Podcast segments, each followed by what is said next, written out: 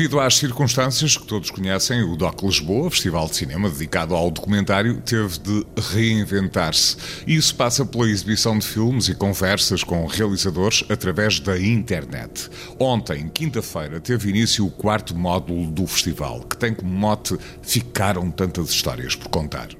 O DOC Lisboa, nesta edição, abriu-se a vários campos de exploração. Nós experimentámos também um formato diferente de, de, mostrar a programação em sala e agora, na impossibilidade de o fazer nas, nas próximas eh, semanas, e uh, consideramos que o confinamento ainda pode durar um período um bocadinho mais alargado, então nós decidimos como é que, um, como é que continuamos a, pensar, a mostrar os filmes, não só a mostrá-los, mas a pensá-los e a construir discurso e discussão à volta deles.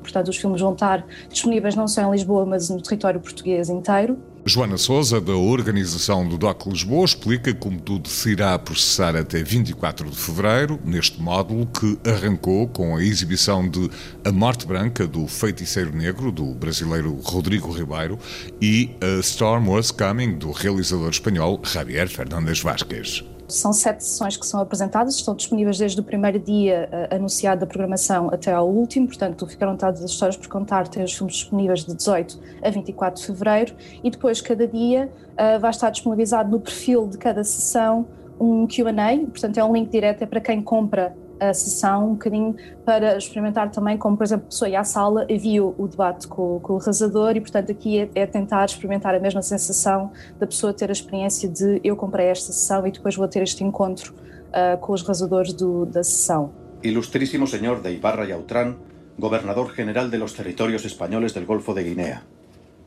En cumplimiento de las órdenes recibidas, embarqué en esta capital el 26 de junio en el vapor Mogador acompañado del segundo teniente, don Fausto Andrés Aliaga, y de dos cabos y seis guardias indígenas, desembarcando en la Bahía de Concepción a las 9 de la mañana de dicho día. É um programa feito com filmes que se constroem um, um pouco na procura, no, no questionamento dos silêncios que, que, ficam na história, seja a história com H grande, seja a história de, de, uma cultura, a história de uma pessoa, a história de um país, e tentam, de certa maneira, lançar novas pistas ou novas questões a momentos mais invisibilizados da história, momentos que ficaram uh, com silêncios. Portanto, são filmes que exatamente se constroem nesse estabelecimento de um, significados históricos e de contar essas histórias que, que ficaram uh, um pouco para trás ou que foram, de certa maneira, invisibilizadas. Ficaram tantas histórias por contar. O quarto módulo desta edição especial do DOC Lisboa termina a 24 de fevereiro.